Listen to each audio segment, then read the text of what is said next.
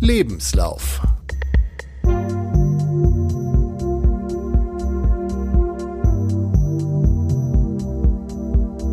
Der Lauf-Podcast.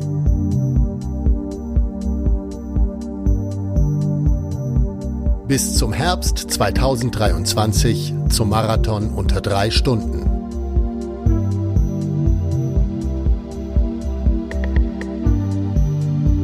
Ein Lauftagebuch. Ich heiße euch herzlich willkommen zur fünften Folge des Lebenslauf-Podcasts. Am Mikrofon begrüßt euch wieder der Christian. Wie ihr seht, also beziehungsweise hört, produziere ich die Podcast-Folgen gerade recht schnell hintereinander, was daran liegt, dass ich ein sehr, sehr nettes Feedback von Martin bekommen habe. Der hat auf meiner Homepage www.rassellunge.de unter der letzten Folge kommentiert. Und ja, da hat er gemeint, dass ich äh, nach meinen letzten Folgen, die ja irgendwie immer so ein wenig das Training der Vergangenheit behandelt haben, ähm, wäre es doch schön, wenn ich mal ein bisschen was über mein aktuelles Training erzählen würde.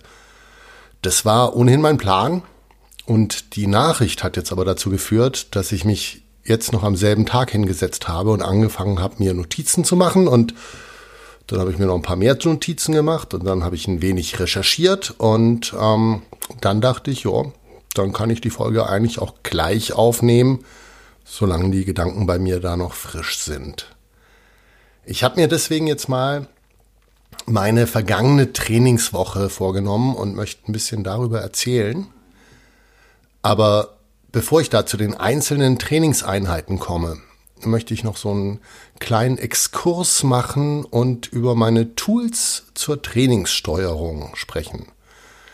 Ähm, und da hat sich so in, ja, also äh, in letzter Zeit und auch so ein bisschen so als historischer Ballast, kann man fast sagen, einiges angesammelt, weil äh, es wäre ja sehr schön irgendwie, wenn das alles irgendwie über ein zentrales Ding gehen würde. Nur leider ist da irgendwie die, ja, die Welt der Softwareanbieter oder der der Webportale, die verschiedene Dinge anbieten, die so vielfältig. Und die einen können das besser und die anderen das besser. Und irgendwann habe ich dann bemerkt, dass ich mich, ja, leider auf ziemlich vielen tummle, was immer so ein bisschen, ja, dazu führt, man verbringt viel Zeit dann damit. Ähm, kennt sich dann auch bei einzelnen Sachen eventuell gar nicht so richtig gut aus. Und ja, da will ich ein bisschen drüber erzählen jetzt. Ich will anfangen mit ähm, dem, wie ich eigentlich Training plane.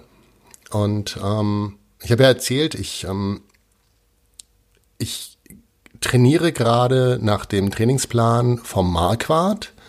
Das heißt, da sind ja erstmal die Trainingseinheiten sind ja so vorgeschrieben kann man sich im Prinzip dann irgendwie so in seinen Kalender reinschreiben. Ähm, ich habe da einen Kalender, der läuft bei Training Peaks. Ähm, das ist ein Webportal, die können noch eine ganze Menge mehr, außer dass man sein Training da planen kann. Ähm, dazu muss ich sagen, das geht bei Training Peaks in der Bezahlvariante. Und ähm, sowas ähnliches passiert uns nachher noch bei Strava. Da gibt's ja auch dann die Summit-Variante, die irgendwie mehr kann als die anderen.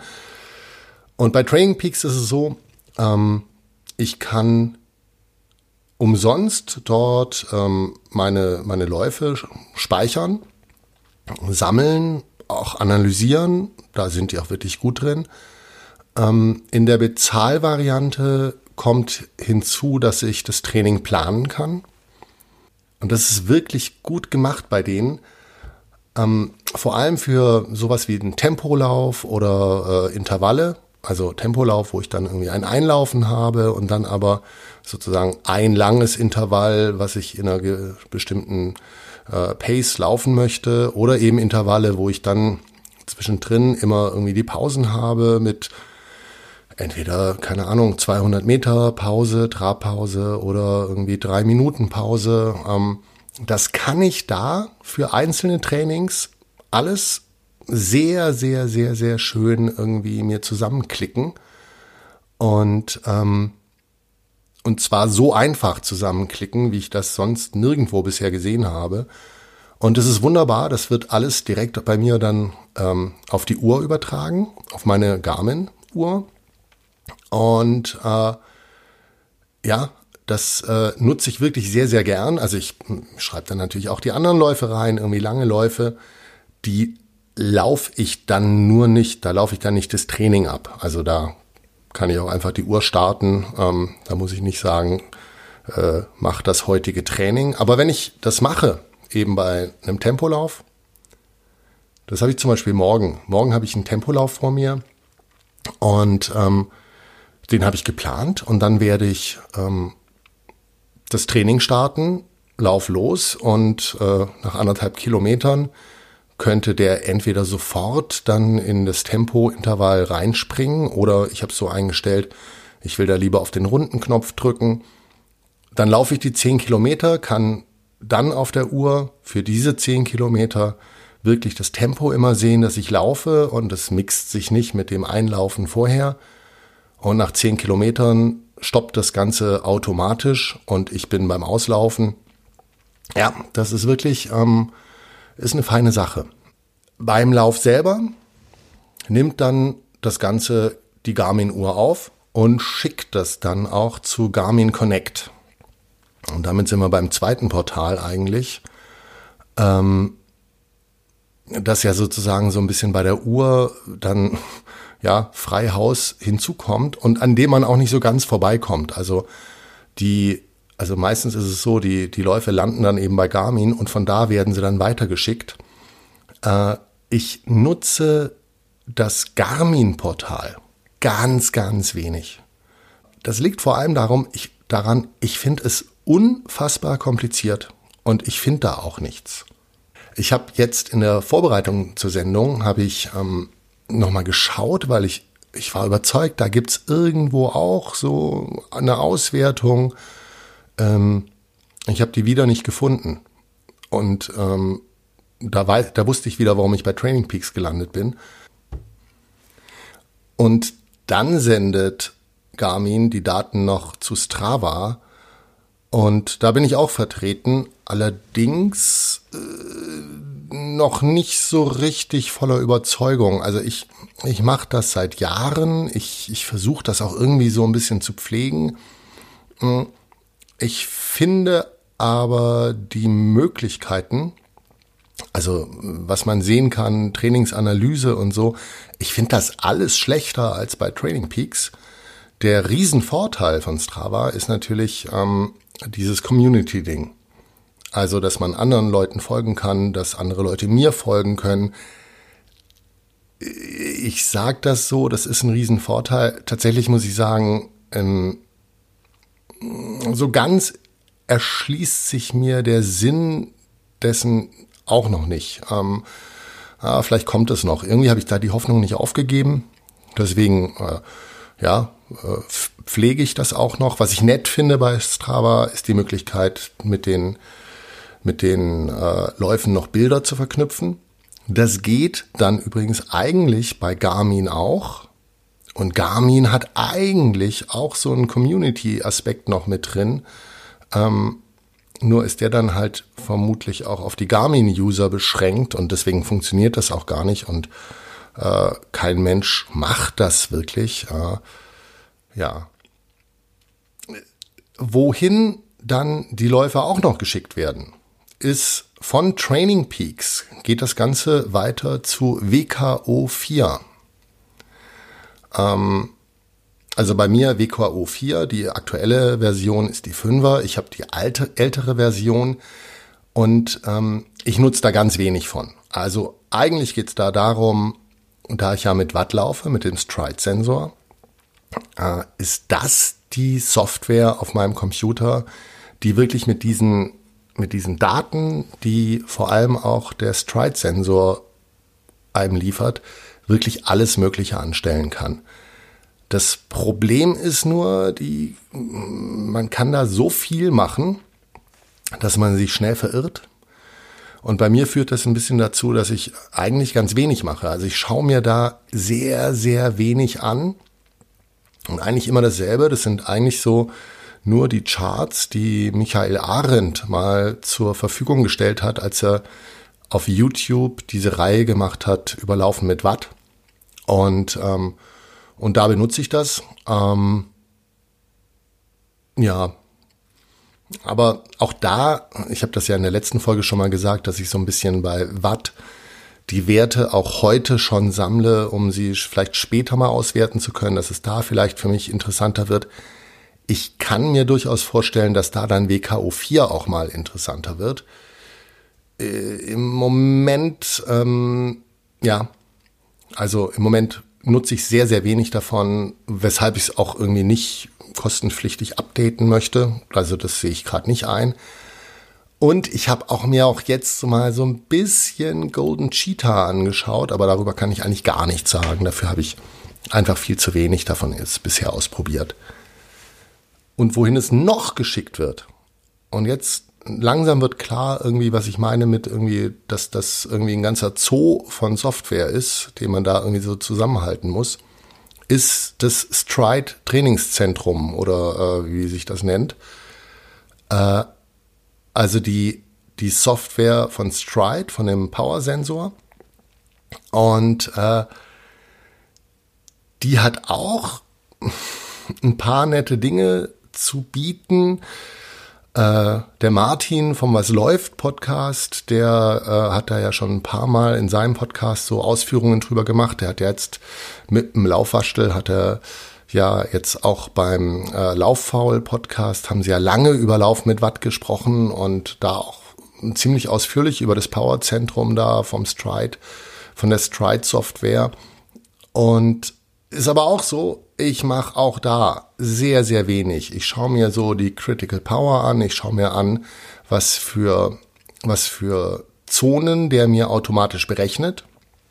Und das checke ich dann immer mal wieder, sozusagen vergleiche das mit den, mit den Werten, die ich bei WKO4 rauskriege.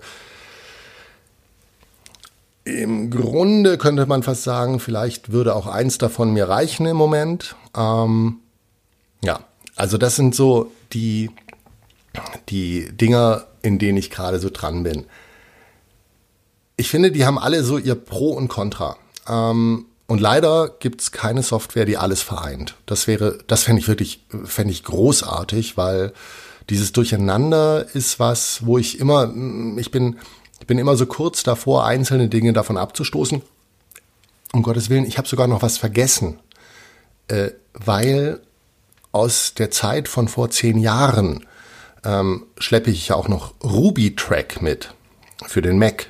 Ähm, eine Software, die, naja, vor zehn Jahren ebenso das Lauftagebuch auf dem Computer war. Und äh, da ich das eben noch habe und da auch meine ganzen alten Daten noch drauf sind, also ich drücke da immer mal wieder auf Synchronisieren, Allerdings äh, pflege ich das nicht mehr. Also ich, ich schreibe da nichts mehr rein. Ich, ich benutze das manchmal so ein bisschen als, ähm, ja, so als Kalender, um, um mir so Übersichten da irgendwie so zu kriegen. Äh, und wenn ich Einzelheiten wissen möchte, dann muss ich eben doch zu Training Peaks gehen mittlerweile, weil ich eben bei Ruby Tracks nicht, nichts mehr reingeschrieben habe. Ähm, aber das wäre noch eine Software. Also das ist wirklich, ähm, ja. Ich war stehen geblieben bei Pro und Contra. Ich finde, also ich bin ein wirklich, ich bin ein großer Fan von Training Peaks. Ich finde, das ist, das ist die Software. Wenn, wenn sie mir jetzt alle anderen wegnehmen würden, ähm, würde ich gerne die behalten.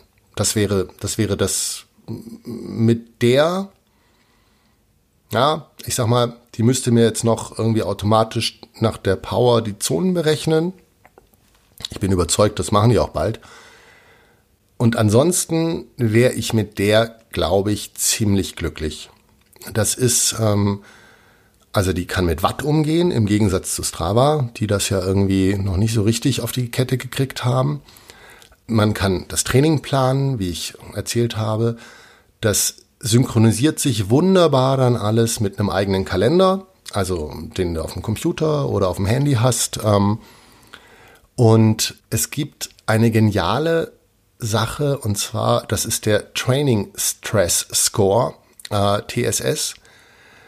Und der macht Einheiten und so eine Gesamtbelastbar, Vergleich, äh, Gesamtbelastung vergleichbar. Weil es ist ja nicht unbedingt dasselbe, eine Stunde zu laufen, weil man kann in der Stunde ja irgendwie acht Kilometer laufen oder 15. Und dann ist das nicht dieselbe Belastung. Und der, äh, also Training Peaks errechnet eben aus Distanz und, und den Werten, die man so hat. Und das wird, je mehr Werte man reingibt, umso, umso genauer wird das. Ich, so viel ich weiß, ist es auch wirklich so, wenn, wenn man mit einem Wattmesser läuft, wird es noch mal genauer. Und darüber berechnen sie so eine Gesamtbelastung und die macht Einheiten dann untereinander vergleichbarer. Und ich kann dann auch so ein bisschen so eine Gesamtbelastung für den Körper errechnen, wenn ich dann noch Radfahren oder Schwimmen noch dazu nehme. Und ich kriege so ein bisschen mit, wie, wie die Gesamtbelastung einfach auch für eine Woche war. Und wenn ich äh, zum Beispiel jetzt mal eine Woche weniger laufe, aber viel, viel mehr Rad fahre, kann es ja eine unfassbar anstrengende Woche sein. Und ich habe das Gefühl, aber ich bin ja gar nicht so viel gelaufen. Und irgendwie muss man es ja schon alles zusammennehmen. Und das macht Training Peaks wirklich gut. Da gibt's dann das äh, PMC, das Performance Management Chart. Und da sieht man dann, und zwar von allen Sportarten, die man da drin erfasst, ganz gut so eine Entwicklung so von der eigenen Form und äh, von dem Trainingsstand, den man hat und der Ermüdung, unter der man gerade gerade leidet, sozusagen. Und was sie auch gut machen, ist, es gibt sowas wie eine Ramp Rate. Ähm, also so die ein, ein Index, wie schnell man sich steigert. Und ähm, das kann WKO übrigens noch besser, ja, fällt mir gerade ein. Äh, da gibt es dann nämlich sogar so Warnlampen, äh, wenn man sich zu schnell steigert. Äh, das kann man aber prinzipiell auch in Training Peak sehen. Wie schnell man sich steigert, wie schnell man sich in einer Woche, in einem Monat ähm, gesteigert hat. Und man kann das so ein bisschen abschätzen, äh, weil schnelle Steigerung ist ja nicht immer gut, weil wie das so ist beim Training, ähm, ist wie bei Schrauben, nach fest kommt ab.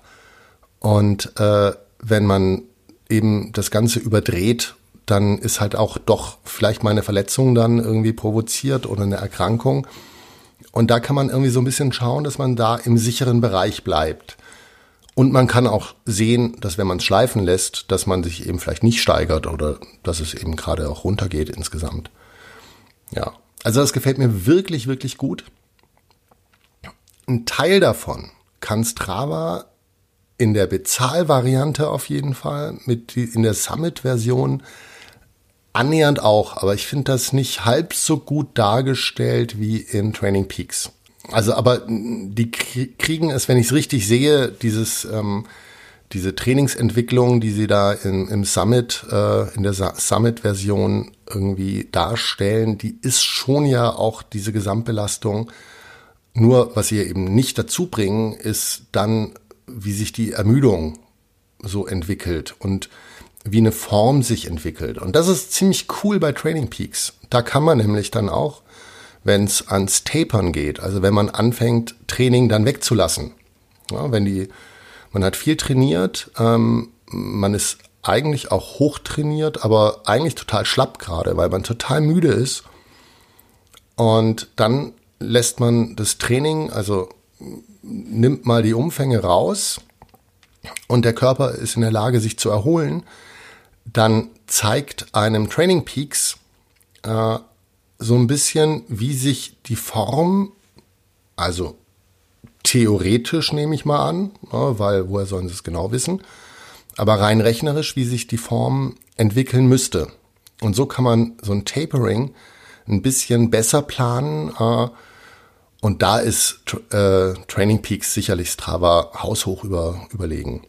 Aber das große Plus von Strava ist natürlich einfach diese Social Networking Funktion. Da kann Training Peaks halt nicht im entferntesten mithalten. Und ja, also bei Garmin Connect, das kann eigentlich eine Menge. Das hat auch einen Kalender, womit man Training planen kann. Man kann auch einzelne Trainingseinheiten planen, ähnlich wie bei, äh, äh, wie bei Training Peaks. Es ist nur ungleich komplizierter, finde ich. Also es ist, äh, ja, wie gesagt, ich habe die Auswertung jetzt gerade als in meiner kurzen Recherche wieder nicht gefunden und ich kann bestimmt hätte ich die Nerven gehabt und hätte 15 Sekunden länger rum, rumgeklickt, irgendwo wäre sie schon gewesen. Ähm, aber ich weiß zum Beispiel, ich habe diese, diese Funktion, Training zu planen und so. Das habe ich ähm, früher mit Garmin, mit dem Kalender gemacht. Ich habe das auch jetzt kürzlich probiert, so auch bevor ich mich dann entschlossen habe, für Training Peaks zu zahlen, weil das war schon ein Schritt, wo ich dachte so, habe ich eigentlich keinen Bock zu, wenn es nicht sein muss.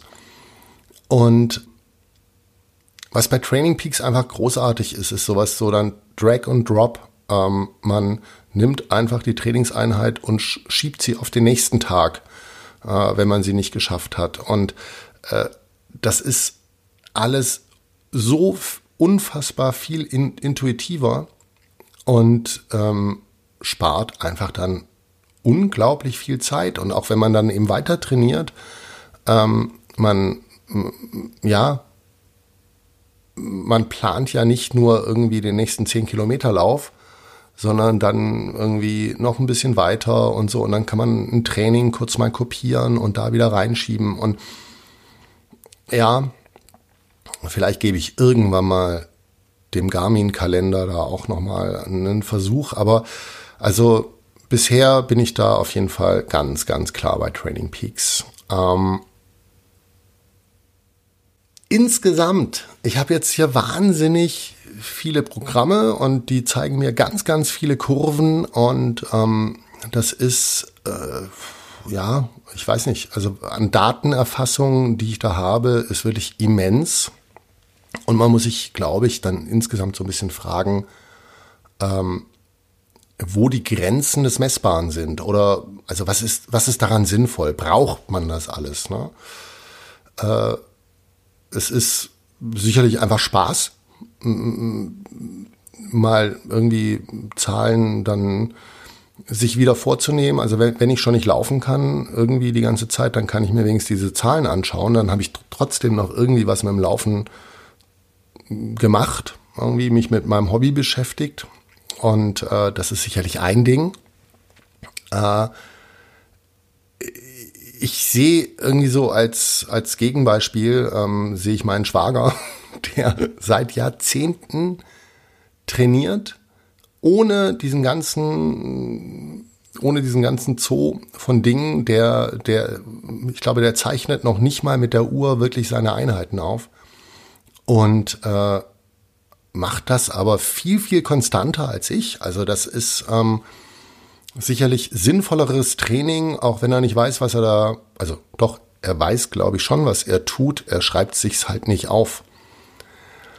Ich habe zur Messbarkeit. Also man muss ja immer irgendwie wissen, wo will man eigentlich hin und wo kommt man eigentlich her. Und dazu gibt's ja unfassbar viele Tests. Also so, es gibt ähm, keine Ahnung, als ich angefangen habe mit Laufen, eben äh, vor über zehn Jahren, da war es irgendwie der Cooper-Test, war das Ding, was irgendwie, ja, so zwölf Minuten laufen und gucken, wie weit du kommst. Und dann kannst du irgendwie deine Fitness einschätzen. Und wenn man das mal googelt im Netz, ähm, da, das ist, das ist ein valider Test. Einfach irgendwie, so ein Testlauf und ja, da, da kann man schon was sagen dann über, über die Ausdauer. Ähm, es gibt, gerade wenn man sich mit Watt beschäftigt, äh, dann, weil man ja irgendwie so einschätzen muss, wo dann so die Schwellen liegen, um die Zonen zu bestimmen, gibt es auch jede Menge Testprozeduren, also äh, beim Stride-Sensor ist zum Beispiel, die empfehlen einem dann auch ein paar Läufe, mit denen man Sachen dann einstellen kann. ich bin bei diesen ganzen, ja, bei der Frage, wie, wie kommt man zu seinen Trainingszonen, bin ich äh, gelandet bei äh, einem Artikel von Michael Arendt. Ich, ich, glaube, ihr merkt, ich erwähne diesen Namen öfter. Und ähm, ich finde das auch wirklich, ich finde, der Mann macht eine verdammt gute Arbeit. Also so, äh, ich habe da großen Respekt vor, wie der, ja, mit welchem, wie fundiert der an so Themen rangeht. Und der hat in, jetzt muss ich lügen, ich glaube, es ist das Trail Magazin, wo er, ähm, ja, es ist das Trail Magazin, ähm, da hat er beschrieben in einer Ausgabe äh, Testläufe, die man machen kann, um, um die Zonen zu bestimmen. Er sagt auch, dass seine, seine Erfahrung ist, die sind sehr, sehr nah daran, wie wenn jemand eine Leistungsdiagnostik macht. Da widerspricht sich oftmals nicht so viel. Ja, das geht, da geht's dann, also es geht auf jeden Fall nicht um viele Pulsschläge und viel Watt, die dann auseinander liegen. Und äh, die großen Vorteile von diesen Testläufen ist, die kann man halt ständig machen, wann immer man will. Und man muss dafür nicht irgendwie unendlich viel Geld zahlen. Also das geht nicht ins Geld, äh, das öfters zu machen. Weil das Problem auch bei einer Leistungsdiagnostik ist ja, ich mache heute eine Leistungsdiagnostik, dann trainiere ich drei Monate, dann bin ich hoffentlich besser geworden. Dann muss ich schon eigentlich wieder eine Leistungsdiagnostik machen, um zu wissen, wie es denn jetzt aussieht. Diese drei Testläufe, die Michael Arendt da vorschlägt, ähm, ich muss das irgendwo, ich hoffe, das ist irgendwo im Netz, dann würde ich das auf jeden Fall verlinken. Äh, diese drei Testläufe, die bestehen einmal aus einem Laktatschwellentest. Da soll man einfach 45 Minuten so schnell rennen, wie man kann. Bei mir waren das ähm, Anfang Januar exakt neun Kilometer, die ich da in 45 Minuten geschafft habe. Und damit war ich ziemlich zufrieden. Das war irgendwie ein ziemlich kalter Tag, minus sechs Grad damals. Ähm, vielleicht wäre es irgendwie bei wärmeren Temperaturen, wäre wär ich weitergekommen. Aber das war wirklich, das war, ich, also ich habe mich nicht, ich habe das Pacing auf jeden Fall nicht völlig vergeigt. Weil ich glaube, das ist das Problem, wenn man sich dann, wenn man dann denkt, auch 45 Minuten, das wird schon gehen und geht zu schnell an und bricht ein, dann wird man sicherlich nicht das Optimum erreicht haben. Der zweite Lauf, der dann darauf folgt, nach einer Erholung, also ich habe da einen Ruhetag auch dazwischen gehabt dann, um mich zu erholen, ist ein Test der aeroben Schwelle, der sogenannte Maffaton-Test ich glaube Maffaton heißt der oder Maffatone. Ich glaube aber Maffaton. Test. Da soll man mit 88 Prozent der durchschnittlichen Herzfrequenz laufen. Ich glaube, das waren 25 Minuten. Das habe ich mir nämlich jetzt gerade nicht aufgeschrieben, aber ich habe das hier noch offen. So, Moment. Das habe ich mir beim anderen auch nicht aufgeschrieben. Aber ich bin mir ziemlich sicher, dass es 25 Minuten waren. Sonst, äh, wie gesagt, ich werde das versuchen zu verlinken und ähm, äh, im verlinkten Ding wird es dann hoffentlich korrekt sein. Ähm, auf jeden Fall 88 Prozent. Das ist, das ist zügig, aber das geht. Ne? Und äh, und dann schaut man, was bei rauskommt. Und bei mir war das eine Pace von 6 äh, Minuten 42 auf den Kilometern und 229 Watt habe ich da geschafft. Und dann kann man sich ein bisschen erholen und dann gibt's noch einen VO2 Max-Test. Und der geht mit 6 Minuten all out. Und da muss ich sagen, alter Schwede können 6 Minuten lang sein. Das war wirklich, ähm, interessanterweise fand ich den Teil, wo man irgendwie denkt, hey, zwei Tage vorher ist man irgendwie 45 Minuten so an der Kotzschwelle gerannt, äh, kann ja irgendwie sechs Minuten, müsste ja eigentlich einigermaßen locker sein. ich finde sechs Minuten nicht lockerer. Ich, äh, weil, also nach ungefähr drei Minuten dachte ich, so, ähm, ich bin doch zu schnell angegangen. Anscheinend bin ich es nicht, weil ich habe tatsächlich das Tempo, habe ich irgendwie ziemlich konstant halten können. Das war bei mir, war das dann ein Tempo von 4,32, 4 Minuten 32 Sekunden auf den Kilometer. Und mit 321 Watt bin ich da unterwegs gewesen, mit einem Puls von 172. Maximalpuls war bei 191. Also das war schon, das ging dann schon Richtung wirklich maximal. Also ich glaube so, ich, ich, ich denke ja von mir selber, dass ich 198 habe. Hm, könnte hinkommen, äh, wenn ich in dem Lauf auf 191 gekommen bin.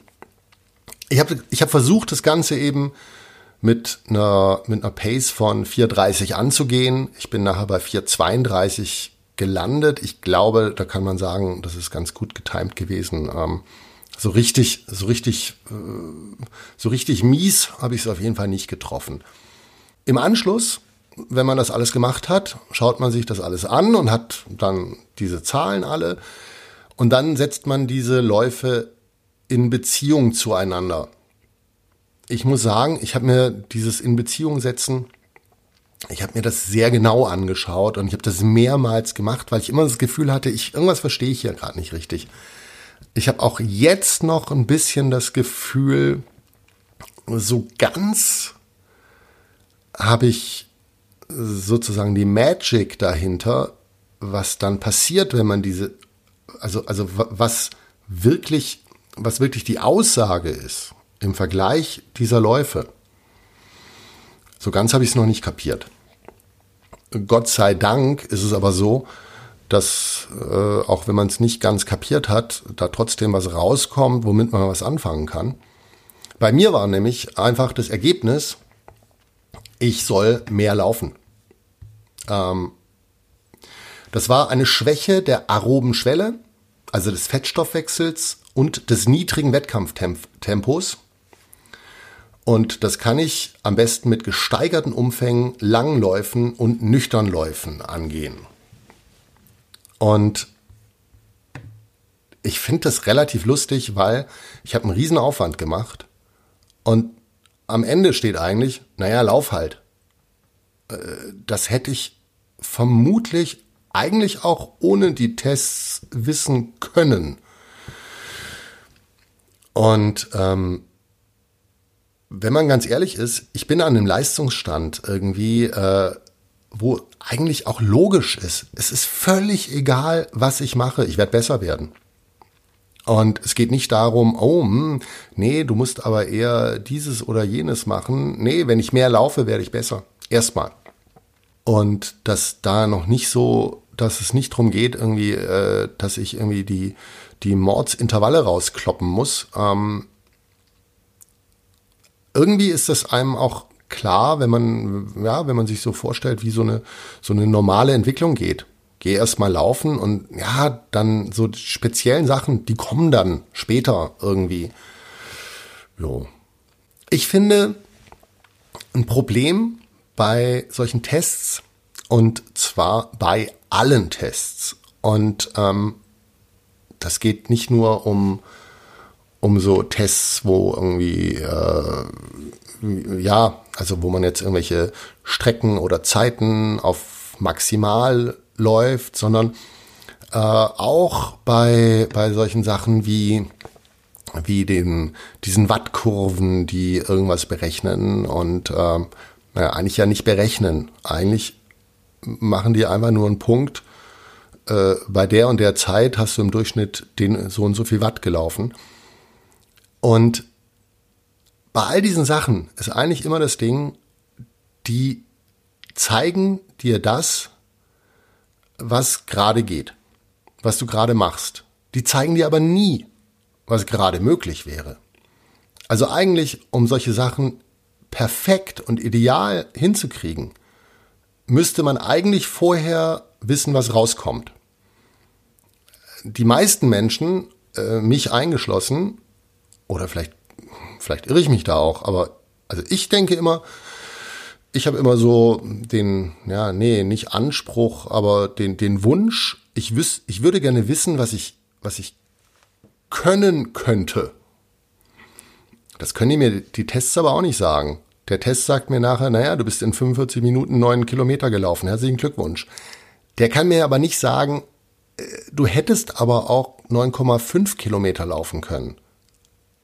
Außer ich habe das vorher schon mal gemacht. Dann kann der mir sagen, ja, eigentlich hättest du aber das laufen müssen. Das heißt, eigentlich ist das, äh, es geht immer um so ein perfekt getimed, ich muss im richtigen Tempo eingestiegen sein. Das wird einem auch, eigentlich auch bei jedem dieser Tests wird einem das gesagt, so, na ja, nicht zu schnell angehen und so. Und eigentlich wissen alle, na ja, wenn du es aber perfekt timen kannst, dann brauchst du ja eigentlich den Test nicht mehr. Äh, das heißt, das ist, irgendwie ist es immer so ein Ding von Try and Error. Das hat mich, also ziemlich lange hat mich das echt wahnsinnig gemacht. Bis ich es irgendwann mal gedacht habe, nee, so ist das. Das, ist, das muss man wirklich akzeptieren und ähm, auch so ein bisschen annehmen, dass man sagt, ja, und wenn das irgendwie schief lief, dann muss man das nächste Mal irgendwie das besser machen. Und man muss auch mit einem anderen Problem, ähm, muss man irgendwie leben und sich auch damit anfreunden, glaube ich.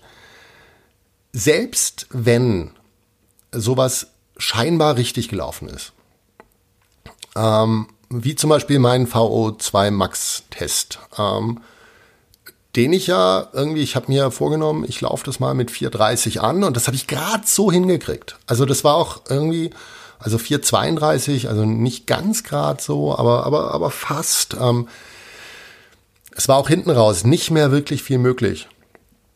Äh, tatsächlich kann mir der Test aber nicht sagen, ob ich nicht auch 4,25 durchhalten hätte können.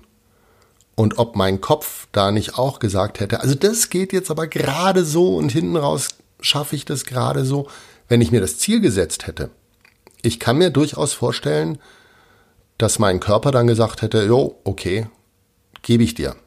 Äh, und das ist so ein Ding, wo ich, also das finde ich sehr, sehr spannend. Äh, was ist da alles Körper und was ist Kopf?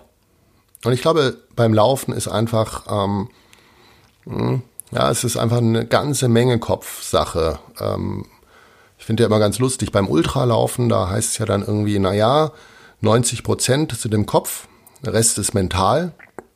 Äh, ganz ehrlich, ich finde, das ist auch bei sechs Minuten all out. Da geht's mir ähnlich. Ich habe da, also nein, was heißt ähnlich? Ich habe keine Ahnung von Ultramarathon. Aber ich finde, bei sechs Minuten All Out gibt es genug Punkte, wo einfach der Kopf sagt, nee, ich kann diesen einen Schritt, den du jetzt gerade von mir willst, den kann ich nicht mehr so lang und so schnell und, äh, und das Knie geht nicht mehr so hoch und, ähm, und dann sagt der Kopf, doch, das schaffst du trotzdem. Und dann sagt der Körper, na gut, dann mache ich es halt noch, aber nur noch dieses eine Mal. Und der Kopf sagt, nee, muss es leider noch 50 Mal machen und, ähm, es ist ein ständiges Verhandeln zwischen Kopf und Körper.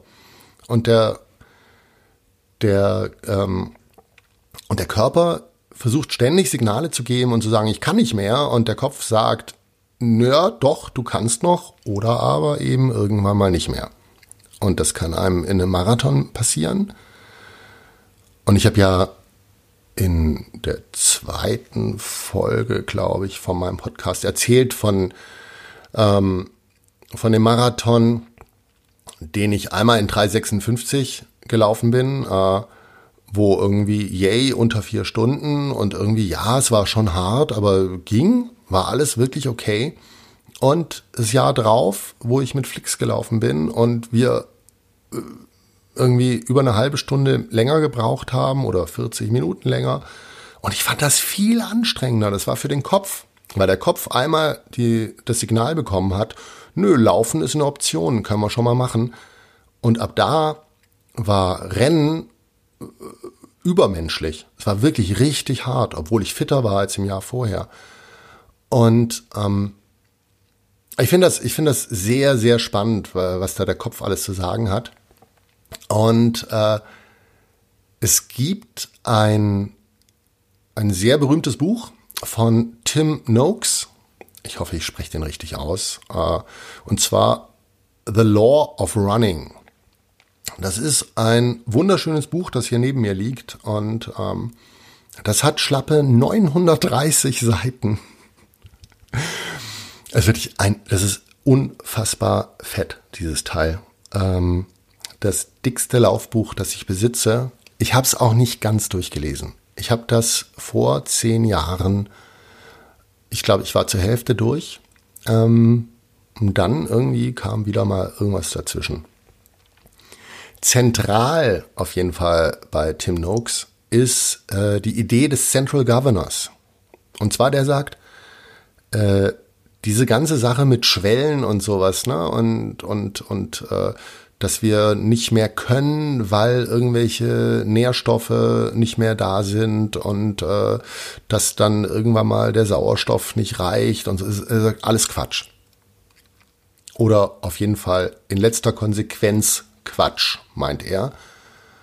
Und hat so sozusagen als, als schlagenden Beweis, hat er das Ding des Endspurts, dass er sagt, na, wie kann es denn sein, wenn der Körper irgendwie bestimmt, nein, es geht nichts mehr, dass dann, wenn es an den Endspurt geht, äh, anscheinend ja doch noch was geht.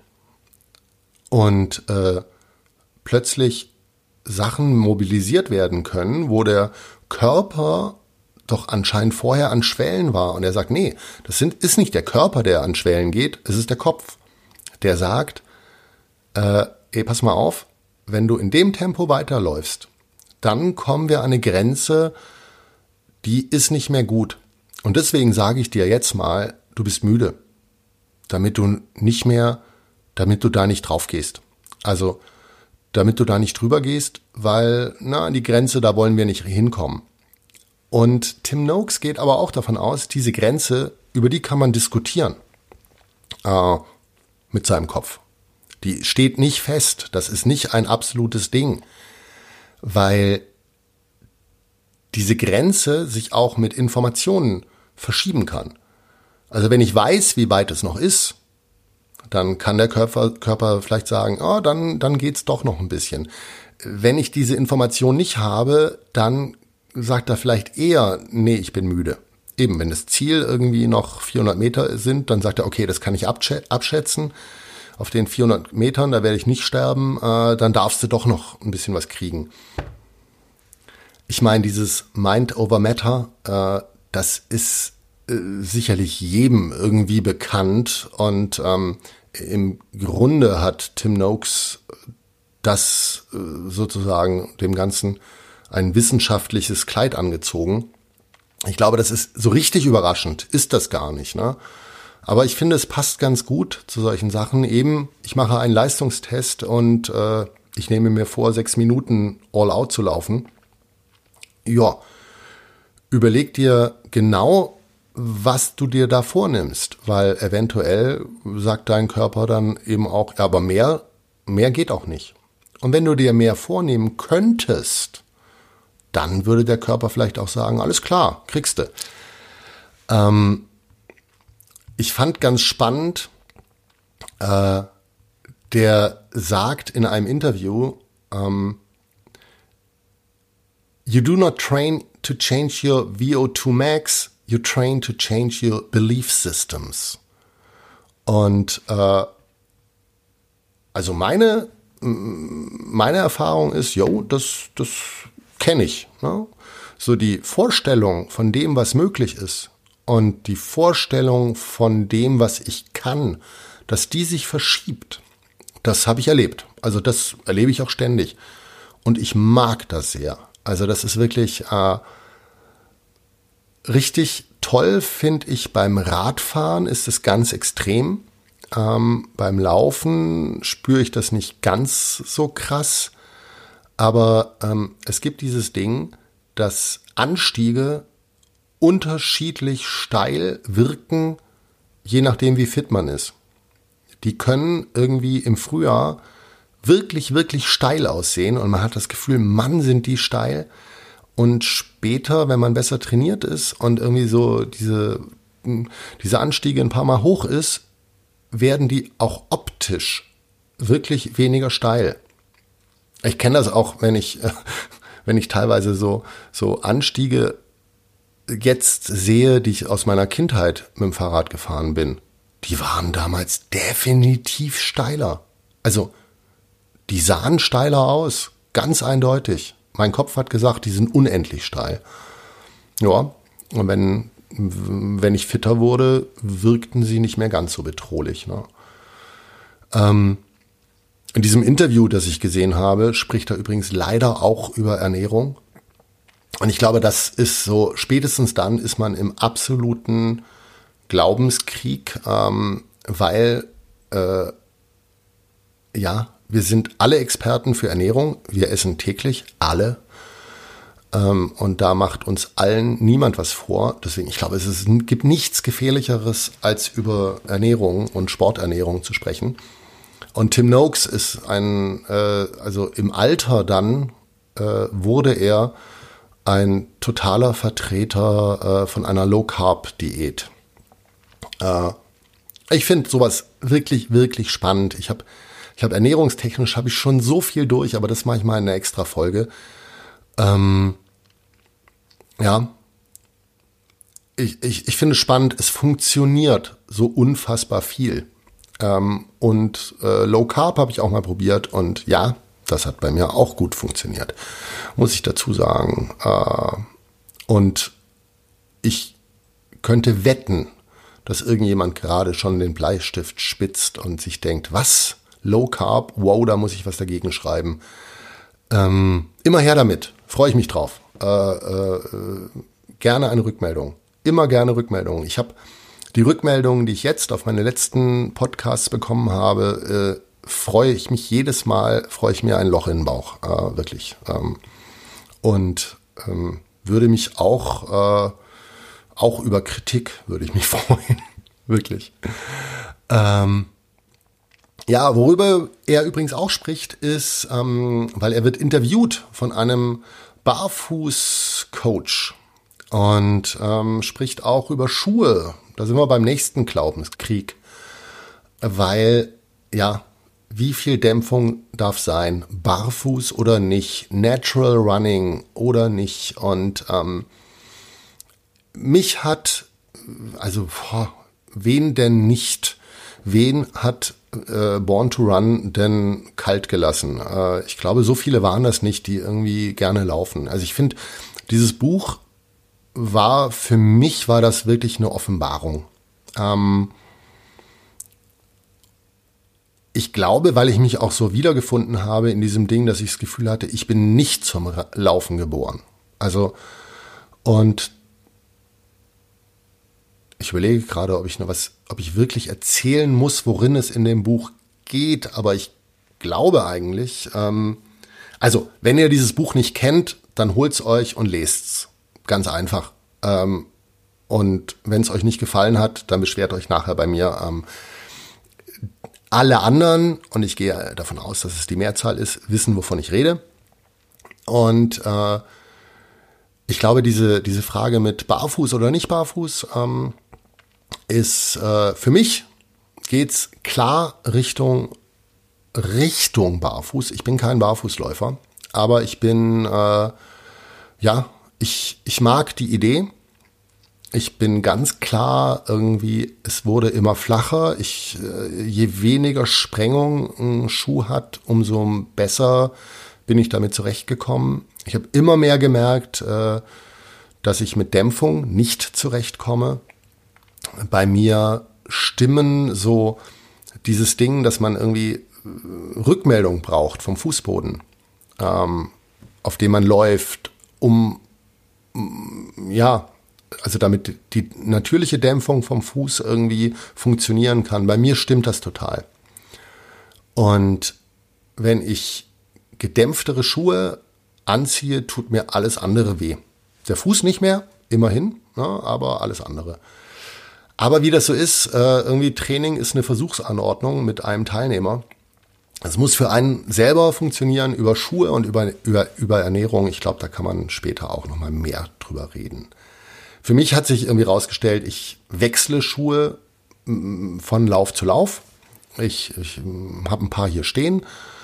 Ähm, ich gucke, dass es nicht immer dieselben sind. Sie sind auch nicht alle immer super flach und super ungedämpft. Also sie sind schon unterschiedlich. Ähm, aber auch mein gedämpftes, gedämpftester Schuh ist mittlerweile eher so ein leichter Trainer und nicht mehr irgendwie äh, so ein Stabilschuh, wie es irgendwie ganz, ganz, ganz am Anfang war.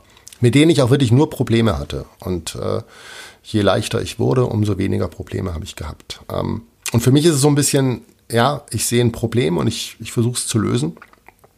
Und äh, für mich ist das eine Lösung. Auch irgendwie so mal hin und wieder in, in ähm, Vivo Barefoot, äh, diese Five-Finger-Schuhe äh, zu laufen, wenn das nicht zu weit ist und so. Und ich, ich habe auch vor, wenn ich jetzt dann den Halbmarathon durch habe, wieder mehr, wieder mehr so Richtung Barfußlaufen zu gehen.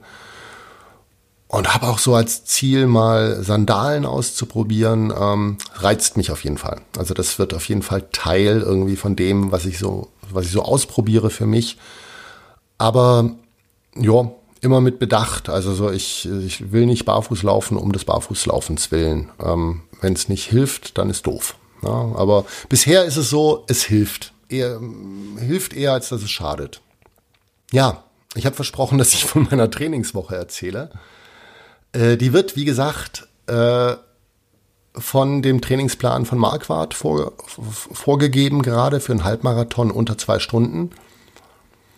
Ich habe das Ziel 1,55 eigentlich jetzt im Mai zu laufen. Äh, Im Herbst sollen es dann eine Stunde 50 werden. Nächstes Jahr im Frühjahr 1,45. Also ich habe mir so fünf Minuten Schritte jetzt erstmal vorgenommen. Das sollte mir reichlich Platz geben, um eben an anderen Sachen noch zu arbeiten. Und dann wäre ich in einem Jahr ungefähr auch auf dem Leistungsstand, wo ich eben vor zehn Jahren mal war. Dann wird's ab da würde ich dann sozusagen in unbekanntes Land gehen. Ja. Die Trainingswoche sah bei mir aus, dass ich Montag erstmal einen Ruhetag hatte. Und das versuche ich pro Woche einen Tag versuche ich wirklich keinen Sport zu machen. Das halte ich nicht immer ein. Manchmal sage ich so, ja, aber so ein, ein, Stretching oder sowas ist ja nicht wirklich Sport. Das ist ja eher eben aktive Erholung. Aber auch das, also mir geht's da auch fast mehr um den Kopf, dass ich sage, irgendwie, nee, einen Tag muss ich es mal auch um, muss mal frei sein davon. Dienstag hatte ich dann Tempolauf auf dem Zettel. Und zwar, äh, ich mache immer vorher ein Warm-up und also von einem schnellen Lauf äh, habe ich mir jetzt angewöhnt. Da nehme ich immer das Warm-up von der Nike-App. Das geht sieben Minuten, ähm, kann man zu Hause machen und geht da nicht so ganz kalt raus. Und dann habe ich mich noch anderthalb Kilometer warm gelaufen. Was glaube ich eigentlich dieser Trainingsplan, also nee, glaube ich nicht, das weiß ich, äh, nicht vorsieht. Aber irgendwie vor einem, vor einem Tempolauf habe ich das Bedürfnis, mich warm zu machen und mich auch auszulaufen, was ich auch nochmal anderthalb Kilometer gemacht habe. Das heißt, ich bin dann die Woche eigentlich drei Kilometer mehr gelaufen, als der Trainingsplan vorgesehen hat, mit Ein- und Auslaufen. Ähm, der eigentliche Tempolauf, das waren zehn Kilometer, den hätte ich in sechs Minuten laufen sollen und ich bin ihn dann aber statt in sechs Minuten pro Kilometer in fünf 36 pro Kilometer gelaufen. Das ist schon deutlich schneller. Ähm, gelaufen bin ich eigentlich nicht nach Pace, ich bin nach Watt gelaufen. Ich habe mir das angeschaut auf dieser Power Duration Curve, so was da für mich sinnvoll schien. Bin so bei 270 Watt gelandet. Es sind dann nachher im Schnitt 278 Watt geworden. 8 Watt mehr, das, das ist schon, das ist schon ein bisschen mehr. man kann sagen, es lief einfach gut. Ja. Aber es lief wirklich gut. Also äh, ich habe auch nicht das Gefühl gehabt, ich schieße mich da gerade ab. Auch wenn ich den, den, wie dann die Woche weitergelaufen ist, so anschaue, habe ich mich nicht abgeschossen. Ich bin sehr gespannt. Ich habe genau denselben Lauf, nämlich morgen wieder auf dem Zettel. Mal gucken, wie es dann läuft. Ob das, ob das vergleichbar ist. Ne? Also der lief auf jeden Fall sehr gut, ähm, deutlich schneller als die Vorgabe und nicht so, dass ich das Gefühl hatte, irgendwie es sei zu viel. Auch pulsmäßig war das total im Rahmen. Ja, also habe mich gut gefühlt. Dienstag dann habe ich äh, am Abend, also am selben Abend äh, wie den Tempolauf, habe ich noch ein Stretching gemacht, aber nicht direkt nach dem Lauf. Das ist nach so einem schnellen Lauf würde ich nicht dehnen. Äh, ich habe dann am Abend habe ich noch mal 20 Minuten Stretching gemacht. Am Mittwoch eine halbe Stunde Stabi-Training, also so Mittelkörperspannung, wieder ein bisschen antrainieren. Das ist bei mir eine Riesenbaustelle. Da muss, das darf ich nicht, nicht schleifen lassen, das habe ich gemerkt. Also das macht viel aus beim Laufen bei mir, ob ich irgendwann mal verliere ich da Spannung und dann ist eigentlich rum. Also wir mal so, ich kann dann schon weiterlaufen, aber dann fängt an, alles andere weh zu tun. Also so, das ist, solange ich da irgendwie Mittelkörperspannung halten kann, laufe ich einfach unendlich viel besser. Ja. Das habe ich äh, am Mittwoch eine halbe Stunde gemacht. Da habe ich auch wieder, das habe ich auch wieder mit der Nike-App gemacht. Da gibt's so ein Programm, Runners Stability heißt das. Äh, das ist fein, das mal so zwischen reinzuschieben. Das bringt einen nicht um, man hat was getan. Sowas mag ich zurzeit. Donnerstag waren 12 Kilometer Lauf dran und Lauf-ABC stand da auf dem Trainingsplan. Ich habe das dann so gestaltet, dass ich zwei Kilometer eingelaufen bin, äh, dann habe ich das Lauf-ABC gemacht und dann nochmal zehn Kilometer gelaufen bin. Das Ganze dann eher so Trailrunning, was ich normalerweise sowieso eigentlich immer mache. Also eigentlich sind alle meine Läufe Trailrunning, äh, wenn ich nicht sowas wie einen 10 Kilometer Tempolauf mache. Den würde ich nicht auf dem Trail machen, da hätte ich dann auch Schiss, dass ich irgendwann mal vielleicht, weil ich so aufs Tempo gucken würde, dass ich umknicken würde oder sowas. Das muss nicht sein. Das mache ich dann irgendwie. Ich habe so eine Runde, die ist, äh, da geht es zwar auch ein bisschen hoch, aber es ist die, die, wirklich okay. Ähm, aber ansonsten, wie gesagt, Trailrunning, das habe ich an dem Tag auch gemacht.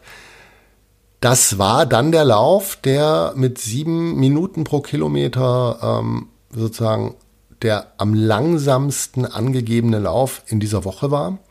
Ich bin den dann noch langsamer gelaufen. Also gut, das war Trail, deswegen wird es sowieso noch mal langsamer. Ich bin den in 8 Minuten 17 pro Kilometer gelaufen, also schon wirklich deutlich langsamer.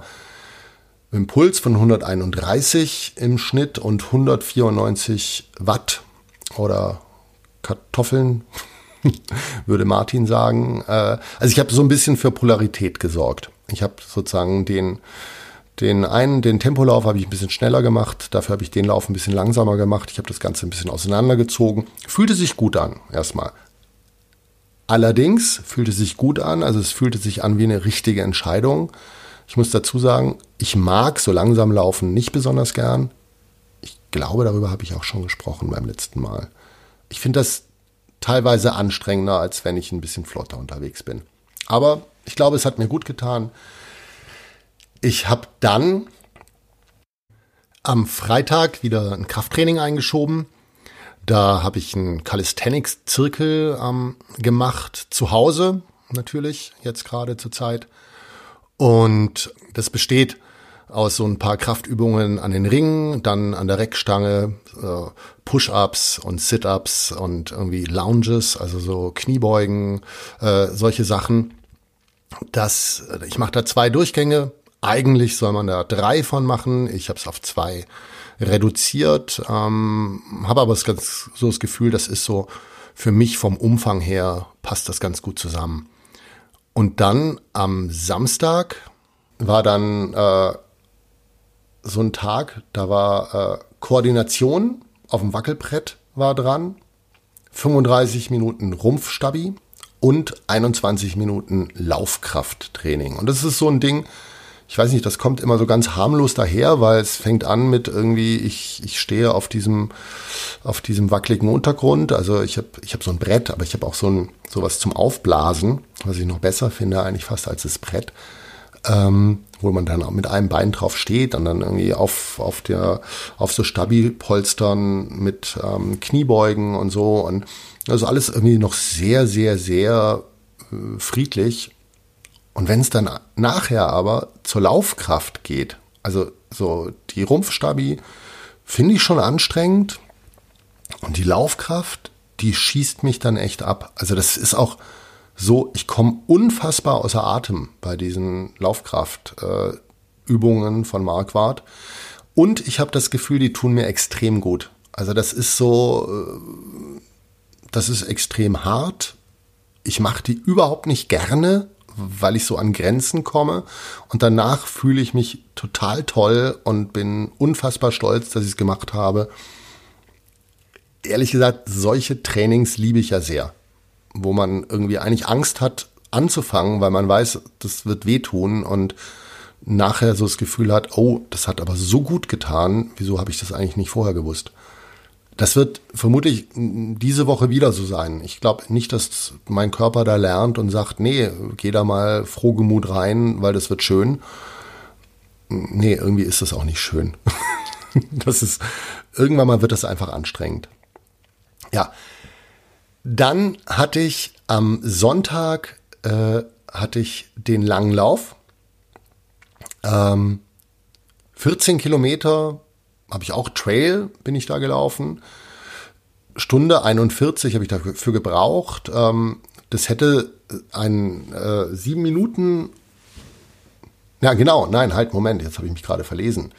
Äh, ich habe äh, das Stunde 41 bedeutet, ich bin in einem sieben Minuten und sechs Sekunden Schnitt gelaufen. Geplant wären gewesen 6,45, also knapp 20 Sekunden schneller aber ist ja Trail. Deswegen äh, würde ich sagen, auch mit Höhenmeter und so, das wird schon ungefähr hinkommen. Ja, und wie gesagt, irritierenderweise ist der lange Lauf schneller angegeben als der 12 Kilometer Lauf in der Mitte der Woche. Ich bin da noch nicht so ganz, noch nicht so ganz klar. Dafür äh, hat sich aber was anderes aufgeklärt so ein bisschen, als ich das mir alles angeschaut habe. Ähm, weil ich habe mir angeschaut, okay, das war jetzt die zweite von drei Belastungswochen. Danach wird es wieder eine, so eine Ruhewoche geben, weniger Kilometer. Vielleicht dehne ich dann wieder mehr und fahre mehr Rad und komme doch auf genauso viele Stunden Sport. Das kann schon sein, aber mit weniger Belastung. Und dann kommen wieder drei Belastungswochen. Und dann habe ich beim Durchschauen gesehen, ich habe doch erzählt, dass ich so ein Gefühl hatte, dass, es, dass der Trainingsplan so bei Woche 9, 10 plötzlich so einen Sprung gegeben hat, äh, mit, mit plötzlich viel, viel mehr Belastung. Und jetzt habe ich gesehen, ja, das könnte auch daran liegen, ich war nämlich ähm, zwei Wochen krank oder anderthalb Wochen. Ähm, aber also zwei, in, in zwei Trainingswochen war ich krank. Und da hat's mich ziemlich böse erwischt mit einer Erkältung, äh, die war ja schlimmer, als ich sonst so kannte, muss ich wirklich sagen. Und die hat mir genau zwei Belastungswochen abgeschnitten. Und äh, nach diesen zwei Belastungswochen kamen aber drei Entlastungswochen, also was schon viel ist. Aber so wie ich das jetzt durch meine Krankheit gestaltet habe, waren es sechs Entlastungswochen am Stück. Also eigentlich wäre es gedacht gewesen, eine easy, zwei hart und dann drei easy und dann hätte der Trainingsplan tatsächlich, also er, es hätte sich tatsächlich angezogen, aber ich glaube mit den zwei Belastungswochen, wenn die, wenn ich die erlebt hätte, dann hätte ich das nicht so sehr als einen Sprung erlebt. Naja. Also vielleicht macht das Ganze doch mehr Sinn, ähm, ja, und ich glaube, dass da dieser Sprung drin ist, das habe ich mir dann auch noch angeschaut. Äh, das ist ja ein 16-wöchiger Trainingsplan. Und vielleicht hat der in diesen 16 Wochen eigentlich doch eher so einen 10 oder 12 Wochen Plan versteckt und hat vor diesem 10, 12 Wochen Plan halt noch eben die sechs oder vier Wochen Einführung, also so allgemeine Vorbereitung vorne dran gestellt und äh, hm, ja, also so würde das für mich auf jeden Fall Sinn machen, das Ganze. Was ich sonst noch die Woche ein, gemacht habe, ist so ein bisschen Körperpflege. Ja. Das heißt, hocken. Ich versuche eine halbe Stunde Hocken irgendwie hinzukriegen. Ich bin da ganz gut mittlerweile beim Hocken. Das, äh, ich glaube, das hat viel damit zu tun, wie gut ich das in den Alltag integriert kriege, ähm, was mir beim Hocken mittlerweile gut gelingt. Äh, nicht so gut gelingt es mir beim Hängen. Der Versuch, sieben Minuten an der Reckstange zu hängen am Tag, das habe ich kaum hingekriegt, hingekriegt. Das habe ich, heute habe ich das mal wieder hingekriegt. Äh, wunderbar. Ähm, ja, ich habe jetzt äh, heute am Montag habe ich noch, ähm, da wäre, es wäre nämlich noch in der letzten Woche 20 Minuten Stretching, hätte ich noch irgendwo unterbringen sollen am Wochenende. Das war mir aber zu viel. Die habe ich heute gemacht, wo eigentlich Ruhetag gewesen wäre. Dafür habe ich aber auch statt 20 Minuten, war es gleich eine Stunde 20 mit Stretching und Black Roll. Also ich versuche, dass das auch nicht zu, zu kurz kommt. Ja. Und das ist so ein bisschen mein Training. Äh, das zurzeit mich begleitet. Und wie gesagt, jetzt diese Woche ist noch meine Belastungswoche, dann wieder eine Ruhewoche, drei Belastungswochen. Und dann wird sich sicherlich wieder ändern. Dann werde ich wieder ein bisschen umschalten und ähm, mal gucken. Da, da erzähle ich dann das nächste Mal davon. So. Diesmal über eine Stunde. Ich werde immer länger. Ähm, aber ich habe auch das Gefühl, es ist Quatsch, mich da zu beschneiden. Ähm, Wem es zu lang ist, ich versuche Kapitelmarken zu setzen und sowas und vielleicht kann man anspringen über Dinge, die einen nicht so interessieren. Ähm, und mir persönlich geht's aber so, ich mag lange Podcasts. Ich, ich freue mich eigentlich immer wieder, wenn Leute, ja, die Sachen auch ausdiskutiert haben. Ich glaube, das ist eine große Stärke von, von Podcasts. Wenn man will, dürfen die auch fünf Stunden dauern. Um Gottes Willen, ich glaube, ein Lauf-Podcast mit fünf Stunden, weiß ich nicht. Ähm, aber es gibt ja so ein paar da draußen und äh, ich höre sowas gerne. Nicht am Stück, aber, ähm, aber gerne. okay, ich hoffe, ihr habt mich gerne gehört. Ich freue mich, wenn ihr mir Feedback unter den Folgen hinterlasst, ähm, wenn ihr mich irgendwie anschreibt, wenn ich irgendwie Kritik höre oder ja, auch Wünsche. Auch, ähm, ich glaube, ich versuche ja eine Menge zu erzählen und vielleicht gibt es irgendwas, was ich mal kurz gestreift habe und wo man, wo man dann sagt, hey, erzähl mal da mehr von. Ähm, immer her damit. Würde ich mich immer freuen drüber. Und ich freue mich vor allem, wenn ihr das nächste Mal auch wieder dabei seid. Also, bis dann.